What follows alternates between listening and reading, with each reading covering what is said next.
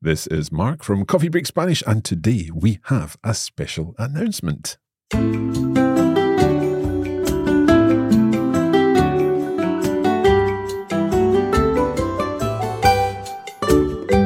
Hola a todos y bienvenidos a Coffee Break Spanish. Pues una noticia de Coffee Break Spanish. Estoy aquí con Anabel. Hola, Anabel. Hola, Mark, ¿qué tal? Todo bien, todo bien y muy, pues muy emocionado. Bueno, emocionada también estoy yo por esta gran noticia. Y es que por fin aquí tenemos la nueva temporada de Coffee Break Spanish. Es así. So the new season of Coffee Break Spanish, Coffee Break Spanish Season 5, if you like, but it's got a different name.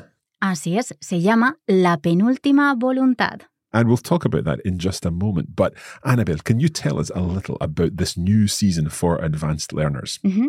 We could start with saying why it has a name. And it has a name because it's a novel, it's a story.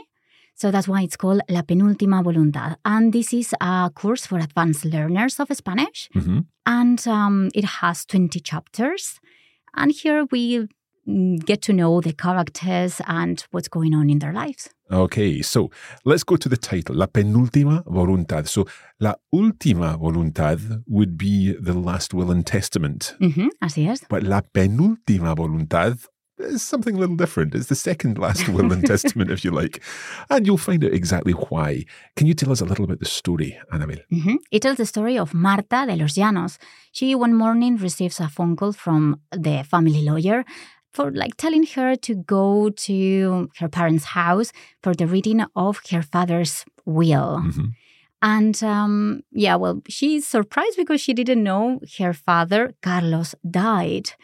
And we also find out that her relationship with him was not the best, and we didn't have like a regular communication. Mhm. However, this inheritance might change that and might also change her life.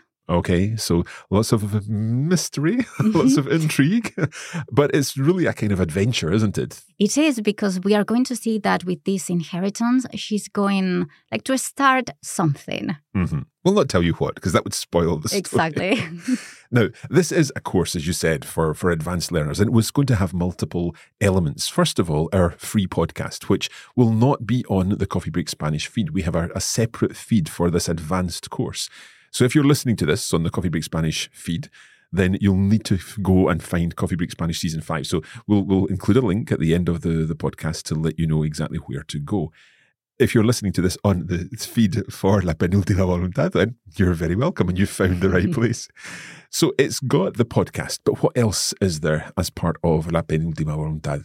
We also created a language study. That means that uh, we explain in more detail grammar and vocabulary, and also lots of lovely expressions that we can find there. And that's a, a- another audio episode. In fact, multiple audio episodes for each chapter.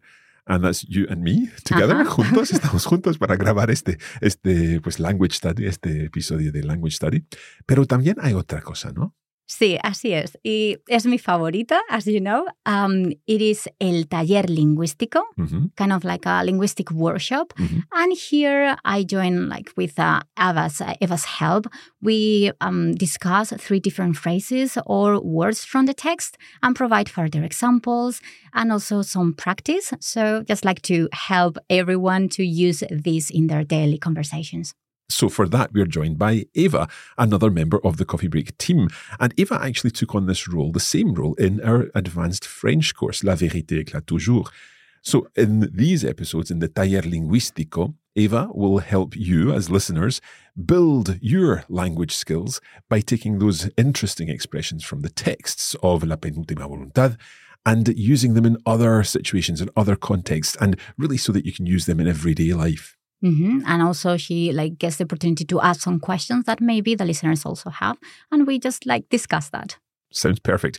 Okay, so La Penúltima Voluntad. How do you listen to La Penúltima Voluntad? Well, first of all, as I said, you need to go to the special feed for that. So you need to find on your uh, favorite podcast app Coffee Break Spanish. If you search for Coffee Break Spanish, you'll see the normal Coffee Break Spanish feed and you'll also see La Penúltima Voluntad linked to with Coffee Break Spanish. So that's the one that you need for each episode of the 20 chapters of this story.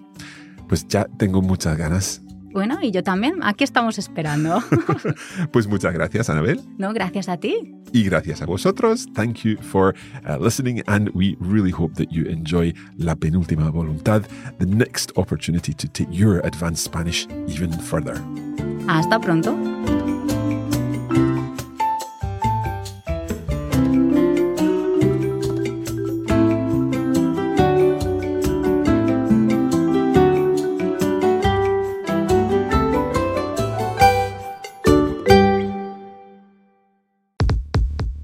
You have been listening to a Coffee Break Languages production for the Radiolingua Network.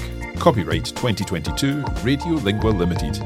Recording copyright 2022 Radiolingua Limited. All rights reserved.